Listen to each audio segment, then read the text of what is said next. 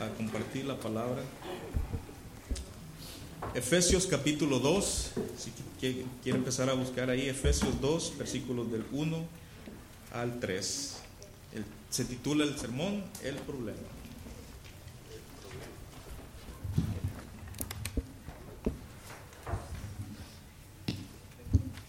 Buenos días, hermanos. Uh, tenemos la bendición de tener a, Ángel y Claire visitándonos. qué bendición que puedan estar con nosotros. ojalá que se sienten en casa. ahora mismo no, pero al terminar el servicio, pues te le puedes acercar, abrazar, darles unos besos, decirles que están bienvenidos acá. tenemos también con nosotros unos misioneros que van a estar compartiendo su ministerio y, la carga que tienen para el país de Francia y lo estarán haciendo esta tarde. Y les quiero invitar para venir esta tarde para escuchar el ministerio que van a estar haciendo en, Francia. Ah, se, debe llegar un poco temprano, porque creo, tengo el, presentimiento de que, de que si tenemos unas galletas y un café en, mano, como que vamos a escuchar un poquito mejor a la obra misionera, ¿verdad que sí? Entonces, ah, pueden traer ah, alguna galleta, algo así, no, no algo que se tiene que, servir así como, uh, yo que sé, un, pastel o una tarta, algo así, pero algo que se puede agarrar así con la mano y, con el café, ¿no? trata de venir así un poquito más temprano, eso de las cinco y media, así podemos hablar, charlar un poquito agarrar una galleta. Y, vamos, que son misioneros a Francia, entonces creo que sería adecuado traer algún tipo de postre francés, ¿verdad que sí? Como que sería mejor, ¿verdad que sí? Porque, vamos, que son para Francia y lo hacemos en honor de ellos. Ah, ¿Cómo se hace un postre francés? Hombre, eh, si le aumentas la cantidad de mantequilla, ya es francés, automáticamente es francés. Entonces ah, trae unas galletas, pone un poquito más de mantequilla y ya son galletas francesas. Ah, le voy a pedir a Michael a venir, Michael y Jessica, si puede pasar, come on. Y ah, él va a compartir brevemente un poquito de su ministerio y yo le voy a traducir y lo ponemos acá así. Yo me paro por acá. Buenos días. I wish I understood what he was saying about me here. Um, él desea que, que pudiera entender lo que yo eh, acabo de hablar de él. It's good to be here this morning, and uh, we are looking forward to sharing about our ministry this evening. Uh, es una bendición poder estar con ustedes hoy y estamos muy ansiosos de compartir nuestro ministerio esta tarde. I was talking this morning with somebody about the state of the church in France. Estaba hablando con alguien esta mañana acerca de uh, cómo es la condición de la iglesia en Francia ahora mismo. There are certainly a lot of things um, to be encouraged by, but France is still very much a needy country. Hay muchas cosas en Francia que uno se puede emocionar de la obra que está ocurriendo, pero la verdad es que hay mucha necesidad en Francia. I'll share just one statistic to kind of illustrate this. Le voy a compartir una estadística para, para demostrar esto un, poquito. In 1986, um, 16% of the country would, con- would consider themselves to be um, non-religious, atheist or agnostic. En 1986 había, what percentage was that? Uh, 16. Había un 16% de la población francesa que decía que no eran religiosos para nada, solamente un 16%. Um, but today that number is um, over 40%. Pero ahora es más allá del 40% que, que dicen que no son religiosos. There is um, a huge need for the gospel in France. Hay una necesidad muy muy grande para el evangelio en Francia. Uh, we are not the answer. The Dunlop family is not the answer. Uh, nosotros no somos la respuesta. But um, Jesus and his gospel is the answer. Pero Jesús y su evangelio son la respuesta. And gospel communities, the, the local church, y las comunidades uh, evangélicas, es decir, la iglesia. Esta tarde vamos a compartir un poco más de eso y les animo a venir. Amén. Y, y eso, pues vamos, que cinco y media se aparecen por acá, se echan un poquito de cafelito, uh, un, agarran una, unas galletitas, hablamos así un poquito y como que se va a sentir uno más a gusto para escuchar acerca de la obra misionera. Estamos en Efesios capítulo 2. Madre mía, ¿cómo hemos avanzado ya? ¿Ah? Ya hemos terminado capítulo 1 y ya casi terminamos la epístola. Estamos en capítulo 2, estamos en, en versículo 1 al 3. Si podéis poneros de pie para la, la lectura de la palabra de Dios, Efesios capítulo 1, versículo 1, esta es la palabra del Señor. Y Él os dio vida a vosotros cuando estabais muertos en vuestros delitos y pecados, en los cuales anduvisteis en otro tiempo siguiendo la corriente de este mundo, conforme al príncipe de la potestad del aire, el espíritu que ahora opera en los hijos de desobediencia, entre los cuales también todos nosotros vivíamos en otro tiempo. Oremos. Padre Santo, gracias por esta mañana que podemos estar juntos para adorarte. Gracias que podemos mirar este texto y que el Espíritu Santo pueda obrar en nuestras mentes. Padre, para algunos esa obra será una obra de demostrar su pecado para que se pueda arrepentir. Para otros será animarles para que puedan seguir adelante. Padre, te pido que nosotros no salgamos iguales, sino que busquemos para estar más cerca de ti, a ser más como Cristo y menos como nosotros mismos. En el nombre de Cristo lo pido. Amén. Podéis sentaros. ¿Habéis alguna vez en vuestra vida tenido un problema? ¿Habéis tenido... no, no, no tienen que levantar la mano, ah, pero ah, algunos, algunos estarán pasando ahora mismo por algún problema. Ah, y, y, al pensar en el problema, ¿el problema es un problema verdadero o es una de esas de mentirita? Y dice, hombre, ¿y, qué será una de esas mentiritas? Bueno, hay, hay problemas que tenemos eh, en este país que como que en otros países no, la verdad no son problemas, ¿verdad? No, son cosas que tenemos aquí que a veces decimos, uff, madre mía, por ejemplo, no, nos quejamos que en nuestra casa de tres plantas el internet no llega hasta el armario de arriba. Y uno dice, madre mía, qué fastidio con esto. ¿Ah? No me llega bien la señal del internet. Ahora, ¿qué hace uno con internet en el armario de arriba? Pues ni idea, pero ahí está el problema. O, o dice, hombre, pedí una ensalada, una ensalada que venía con queso de cabra y pues me han puesto demasiado queso de cabra en la ensalada. ¿ah? eh, me han puesto demasiado y ahora lo que es solamente es queso y, pues uno no puede saborear más nada. O pedí yo una carne asada de, de 8 onzas y me han traído uno de 10. ¿Qué, ¿Qué, me ven a mí? Ah, ¿qué, qué, piensa? ¿Que soy un dinosaurio que me puedo comer todo eso? Y nos quejamos, decimos, este es un problema, esto es un problema bastante grande. No, no sé si te acuerdas en los noventas, en los noventas habían esas tiendas donde uno iba y alquilaba películas, no sé si se acuerdan. Y venían en esos cassettes. Y, qué fastidio cuando agarrabas el cassette, llegabas a la casa y no lo habían regresado y uno tenía que meterlo ahí, presionar el botón y esperar, ¿no? Ay, qué problema tan grande.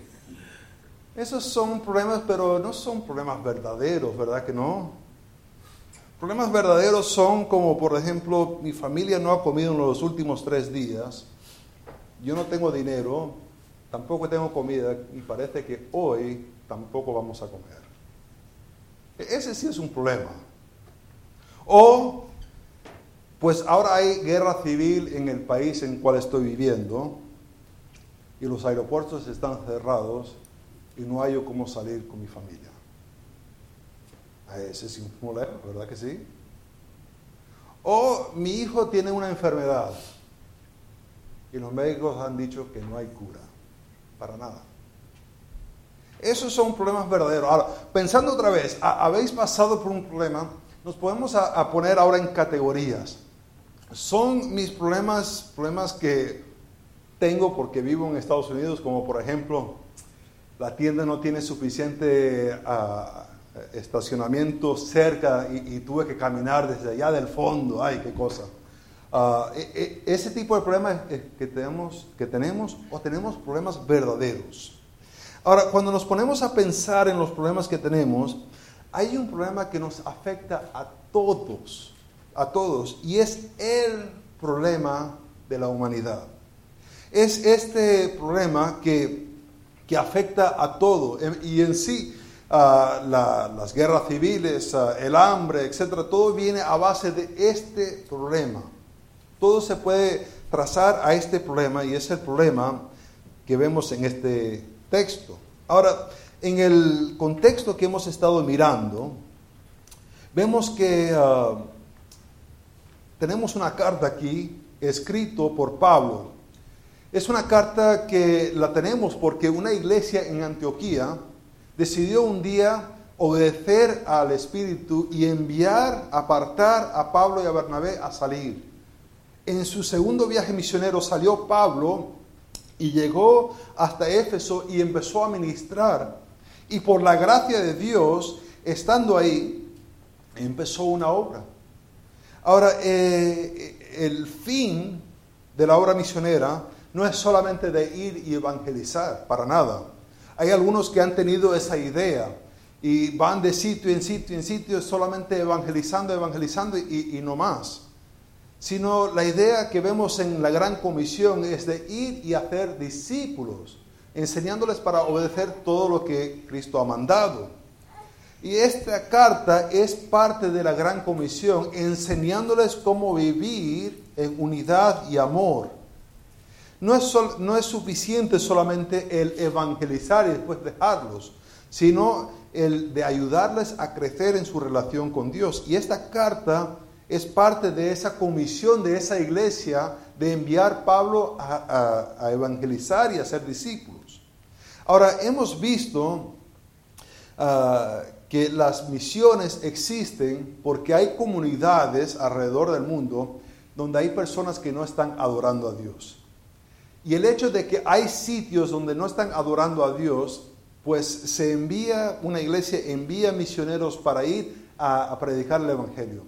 La idea no es solamente para que tengan información acerca de Dios, sino es que las personas pueden ser personas que adoran y glorifican a Dios.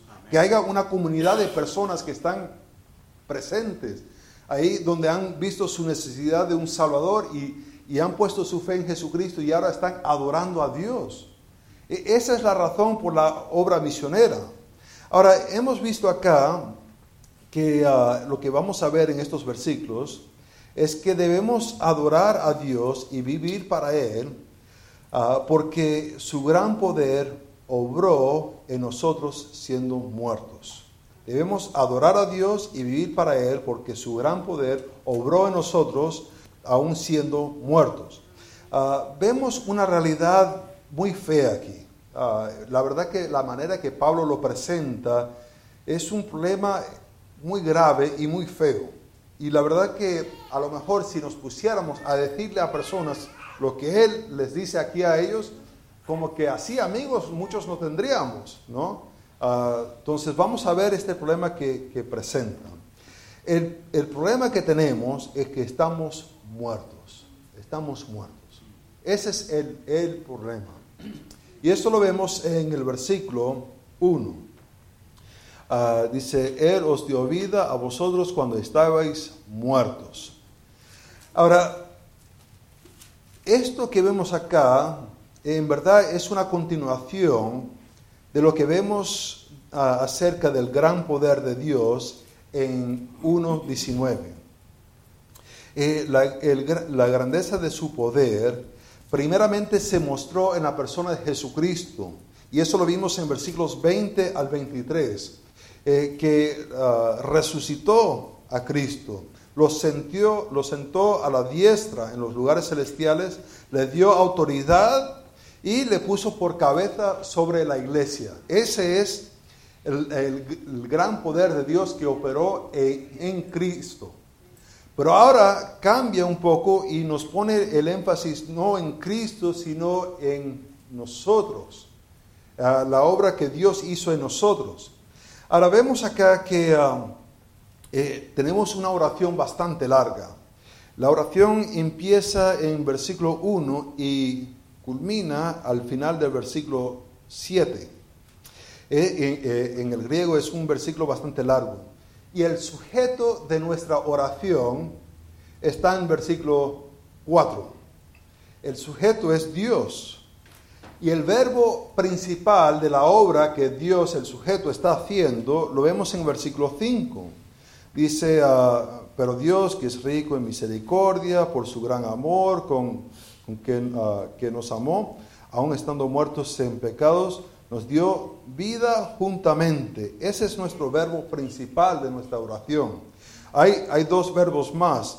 Uh, versículo 6. Ah, nos resucitó y nos hizo sentar. El sujeto está haciendo tres acciones que son, nos dio vida, nos resucitó, nos hizo sentar. Y a base de eso es que vemos ya el resto de la, de la oración. Estas son las acciones principales. Pero hombre, no, no hemos llegado hasta versículo 5 y, 4, 5 y 6, entonces no vamos a prestar mucha atención ahí, sino vamos a ver lo que, de qué nos resucitó. ¿Dónde es que, por qué nos tuvo que resucitar? Uh, ¿Por qué nos tuvo que dar vida? Ahora, uh, la traducción que tenemos aquí, nuestra Biblia Reina Valera, uh, empieza con una oración que dice, Él nos dio vida a vosotros, ah, que es una traducción tratando de explicar algo que es, un poco difícil porque ah, empieza con diciendo, estabais muertos. Y en verdad ese estabais es, es, en el presente, es un participio en el presente, que dice, eh, estáis muertos. Ahora, está refiriéndose a un tiempo un tiempo anterior al verbo de versículo 5, cuando os dio vida. Antes que os dio vida, estáis muertos. Esa es la condición en cual nos encontrábamos, en cual Pablo les escribe a ellos, estáis muertos. Ahora, es, un poco feo, ¿verdad que sí? ¿Cómo entendemos la palabra muerto? Pues muerto Ah, eh, describe una, condición donde ya no hay vida eh, físicamente. La persona no tiene vida, no responde. Ah, se trata de mirar diferentes definiciones ah, de qué, es una persona que ya está muerta, ya no tiene vida. A veces lo conectas a la, a la, máquina y ves que, por ejemplo, el corazón todavía está palpitando, pero el cerebro no, no está comunicando o a veces ah, el cerebro como que está moviéndose un poquito ahí, pero el corazón y los pulmones no están funcionando. No hay vida ahí. Pero también esta palabra de estar muerto tiene otro significado que tiene un aspecto espiritual, un aspecto espiritual que indica una separación. De igual manera que una persona que está muerto está separado de los que están vivos, una persona que está muerta espiritualmente está separado. Ahora, ¿de quién está separado? ¿Cómo entendemos esta separación? Ah, primeramente, decir que contextualmente no puede referirse que estaban muertos físicamente. No tendría sentido eh, la oración si estuvieran muertos físicamente y ahora tienen vida, sino que espiritualmente tienen, tienen vida, estaban muertos y estamos hablando espiritualmente. Ahora, eh, ¿a qué se está refiriendo esto? Pues habría que empezar a pensar eh, en el esquema de la palabra de Dios, dónde es que vemos este aspecto de muerte, dónde es que se introduce la muerte en las personas. Y se ve en Génesis capítulo 2, versículo 15 al 17. ¿Se acuerdan que está la descripción de la tierra? y se, ve que Dios estaba preparando la tierra y, pone un huerto y pone ahí eh, dos árboles. Uno es el árbol de la vida, el otro el árbol del el bien y el mal. Y pone ahí Adán y Eva. Y ahí poniendo a Adán, a Adán le explica, mira, tú disfruta de todos los árboles que quieres, todos. Come, ah, disfruta. Pero el árbol, el árbol del conocimiento del bien y mal, ese no lo comas. Eh, porque el día en que lo comas, morirás. Es lo que dice Dios. Vemos más adelante en Génesis capítulo 6 a 3 y, versículos 6 y 7 que uh, Eva come y le da a Adán y él come. Y lo que ocurrió en ese instante es que sus ojos fueron abiertos. Y en tener sus ojos abiertos hicieron algo curioso.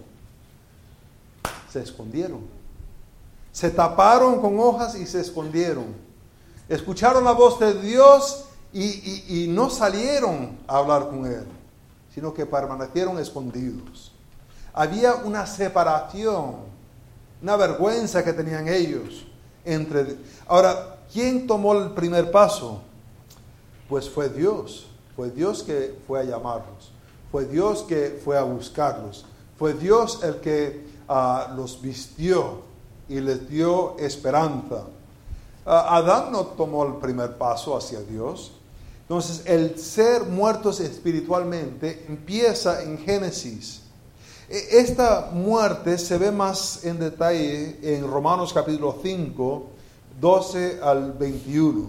Esto lo vimos la semana pasada un poquito, hicimos referencia en que Cristo es el segundo Adán, porque por medio de Adán vino la muerte y por medio de Adán vino la muerte a toda la raza humana. Todos nacemos muertos, separados de Dios. Pero Cristo trae vida. Todos los que ponen su fe en Jesucristo tienen vida. Él hace que la brecha que estaba esa separación entre el hombre y Dios, causado por el hombre, Él los une por medio de la fe en la obra que Él hizo en la cruz. Ahora dice el versículo 2, ah, el versículo 1 de capítulo 2, Él os dio vida a vosotros cuando estabais muertos en vuestros delitos y pecados. ¿Es a causa, es a causa de nuestros delitos y pecados que somos muertos? Pues, pues no. No es que uno nace inocente y al momento de pecar se hace pecador, no. Tenemos la naturaleza pecaminosa. Entonces, ¿qué significa que, ah, en vuestros delitos, en, nuestros pecados? Es que estamos muertos y lo que nos rodea, no solamente que estamos muertos, pero lo que nos rodea son nuestros pecados. Y usa dos palabras para decir todas las cosas que hacemos, todos los pensamientos, todas las cosillas que nosotros hacemos, aun las cosas que, nadie se da cuenta, pero nosotros sabemos que lo hicimos de maldad, todo eso nos encubre como una manta que estamos muertos. Es para hacer la condición aún peor. Lo que Pablo le está diciendo aquí no es nada bonito. Estáis muertos y no solamente que estáis muertos, pero estáis envueltos en vuestros pecados y vuestros delitos. ¿Te imaginas diciéndole eso al vecino en la mañana? ¡Eh, qué tal! ¿Estás muerto?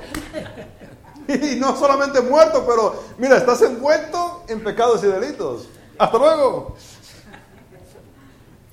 No te van a hablar más nunca. Pero es la manera que Pablo se dirige a ellos, es la manera que le dice. Esta es la condición en cual estáis. Ahora, en mirar esto, quiero hacer solamente dos observaciones. La primera es que muerte no es una inhabilidad total, ni tampoco es una chispa de luz. Hay, hay dos lados opuestos. Hay algunos que piensan que esta condición de estar muertos ah, es, una inhabilidad total. Y, y lo explican de esta manera. Explican que el mundo es como un río. Y el que está muerto en sus pecados es como un oso que está muerto y el oso que está muerto está en el río. Ahora, ¿qué hace un oso muerto en un río? Bueno, yede, ¿no? Yede, yede. Pero ¿qué hace? Pues no hace nada. No hace nada. Solamente flota en la dirección que el río le lleva. No puede hacer más nada. No hay absolutamente nada que pueda hacer. Eh, va flotando hacia donde el río le lleva. Hay, hay esa ilustración. Hay otra ilustración que dice, no, no, no, no, no. El ser muerto en pecados no es así. Eh, eh, el ser muerto en pecados, en verdad, dentro del corazón de uno hay una chispa de luz. ¿Dónde consigan esa chispa de luz? No tengo ni idea dónde encuentran esa chispa de luz, pero ahí dicen está. Y lo que hay que hacer es solamente echarle un poquito de aire y eso empieza a arder, a arder, a buscar a Dios. Que, todos somos, todos, tenemos esa chispita dentro de nosotros. Y, por medio de, vamos, la educación, por medio de asistir a la iglesia, por medio de, yo qué sé, un millón de cosas que podemos hacer, podemos avivar esa chispa dentro de nosotros. No, es, no es lo que presenta Pablo. Hay, una condición que Pablo presenta aquí, que, estamos muertos. Ahora, ¿cómo entendemos esto que está muerto? Bueno, vemos, eh, por ejemplo, regresando a Génesis, el estar muerto, ¿quién, ¿quién movió primero? ¿Fue Adán que movió primero a Dios o Dios que movió primero hacia Adán? Pues la respuesta es Dios movió a Adán. Adán no buscó a Dios. Adán se escondió. Estuvo por allá atrás con unas hojas tratando de esconderse. Y no podía. Dios ya sabía dónde estaba. Y justo con cada llamado él se le llegaba más cerca. El estar muerto, el estar separado de Dios, no puedes, no puedes tomar ni un, milímetro para acercarte a Dios. No hay nada que puedes hacer. No hay nada que puedas hacer. Pero, pero, excepto una sola cosa. Y déjame ir ahora a una parábola que está en Lucas capítulo 15, del, del 11 al 32. Lucas 15, 11 al 32, ¿te acuerdas que estaba eh, la parábola del hijo pródigo? El hijo pródigo quería eh, la herencia de su padre. El padre todavía vivo, pero deseaba que estaba muerto para que ya podía tener su dinero para él marcharse a disfrutar. ¿Te imaginas que, tu hijo te diga eso? Ya dame lo mío. Hombre, eso no es tuyo, eso es mío, ¿no? Ah, el padre se lo da. ¿Y qué hace el hijo pródigo? Se va y a disfrutar. Creo que si lo estudias bien, dice a, Las Vegas que se fue. Y ahí se puso un bonchinche. Y se le acabó el dinero. Ya no tenía dinero. Y se encontró el hombre alimentando a los cerdos y comiendo la comida de los cerdos. ¿Te imaginas? Y pensó dentro de él, ¿sabes qué? Eh, el, el siervo de la casa de mi padre come mejor que yo. Y creyó en la bondad de su padre y se arrepintió y regresó a casa. Estando ya en camino a casa, el padre lo ve y lo va, lo abraza, lo trae y manda a, a martar y, y hacer una fiesta. Y la razón por qué va a hacer la fiesta, en versículo 24 dice, mi hijo estaba muerto pero ahora está vivo. Ahí en la condición del hijo pródigo había una separación que existía. La única movida que podía hacer era regresar al Padre. Es la única. E, es la única de creer en el Padre, en la bondad del Padre, era la única cosa que podía hacer. E, en versículo 32, Él lo repite otra vez. Estaba muerto y ahora tiene vida. En Lucas capítulo 15. Ahora, ¿qué cambió? Cambió el hecho de que el Hijo creyó en la bondad del Padre. Estando muertos, ¿qué opciones tenemos? La única opción que tenemos es en creer. No hay un solo acto de justicia por mi parte, ni una sola obra que me alcanza llegar ni siquiera un centímetro más cerca de Dios. No hay nada. No hay ningún acto, no hay ninguna ah, esfuerzo, no hay ninguna obra que yo pueda hacer para llegar más cerca. La única cosa que puedo hacer es creer en la bondad de Dios. Y, y déjeme decir que ese hecho de creer no es que se me viene a la mente así de, ah, ¿sabes qué? Voy a creer en Dios. Sino que el Espíritu Santo viene y convence que tengo la necesidad de un Salvador Y si Dios no enviase el Espíritu para convencerme, todavía estaría perdido. Ahora, para algunos dicen, ¿sabes qué? Eso de Juan 3, 16 al 18, de creer, no sé, eso me parece una obra. Yo digo, hombre, ¿cómo te va a parecer una obra el creer? No, no, no, sí, sí, sí, que vamos, que si la persona está creyendo, como que eso es algo mejor que la persona que no cree. Entonces podría llegar al cielo y decir, pues yo creí y aquel que se está perdiendo por toda la eternidad, ese no creyó, ja, y se podría jactar. ¿De qué hay que jactarse de creer? Nosotros estamos aquí dentro de un edificio porque creemos que no, no se va a caer. Ahora algunos están pensando, ¿se va a caer o no se va a caer? Pero en fe estamos creyendo que no se va a caer, ¿verdad que sí? Eh, ¿Participamos en la construcción de este edificio porque estamos creyendo que no se va a caer sobre nosotros?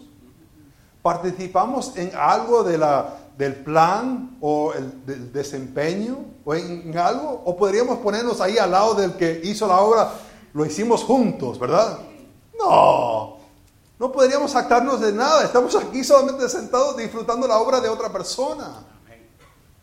El creer no es una obra, pero es la única movida que se puede hacer para acercarse a Dios. No hay otra. Ahora, esto lo digo porque hay que entender que sin Cristo, sin creer en Cristo, estamos muertos. No, pero yo tengo una nieta que ella es bellísima, pelo negro, ojos marrones, y, tan bonita que es ella. Sin Cristo ahí está muerta. No, pero yo tengo una abuelita, ella, ella siempre me hace el chocolate caliente y me da unas galletas. E, esa abuela es un tesoro. Sin Cristo está muerta. Yo tengo un padre que, e, ese padre me hace de todo. Él, sabe arreglar lo que sea y siempre está a la orden. Yo tengo un problema, lo llamo y ese viene enseguida. Ese padre sin Cristo está muerto. Y esa es la condición de todos los que están sin Cristo. No, pero yo conozco a alguien que se ha forzado mucho en esta vida. Lo que nos dice la palabra de Dios es que si Dios no ha dado vida juntamente con Cristo, nuestra condición es que estamos muertos. Y no podemos hacer nada excepto una sola cosa, creer en la bondad de Dios. Ese paso de fe que vamos a ver más adelante en versículo 8. Es la única movida que hay. Cualquier otro es jaque mate. Ya estás perdido. Ahora, la pregunta es, ¿estás viviendo para Dios o no? ¿Ves? Algunos a lo mejor pueden estar aquí muertos porque nunca han creído en Jesucristo. Están separados porque nunca han creído. Y la cosa que ellos tendrían que hacer hoy es creer en Jesucristo. Para otros, nosotros estamos aquí, hemos creído, pero la pregunta es, ¿seguimos viviendo separado de Dios o vivimos en comunión con Él? Hay un ejemplo que Pablo da en 1 Corintios capítulo 5, 1 al 5, donde había una persona en la iglesia que vivía en pecado y Pablo le dice a la iglesia que échelo afuera para que Satanás tenga su cuerpo, pero por lo menos se salve su alma. La persona era salvo, pero vivía separado de Dios, vivía para su propio placer, para sus propios deseos. ¿Cómo estás viviendo ahora mismo? Dios te ha dado vida juntamente con Cristo. ¿Vives en comunión o vives separado de Dios? Oremos. Padre Santo, gracias por esta mañana. Te pido, Padre Santo, que tú nos puedes mostrar si estamos viviendo separados de ti porque nunca hemos puesto nuestra fe en Jesucristo, o si estamos viviendo separados porque, aun creyendo, queremos ser egoístas con nuestro tiempo. Padre, te pido que podamos arrepentirnos y vivir en comunión contigo. En el nombre de Cristo lo pido. Amén. Amén.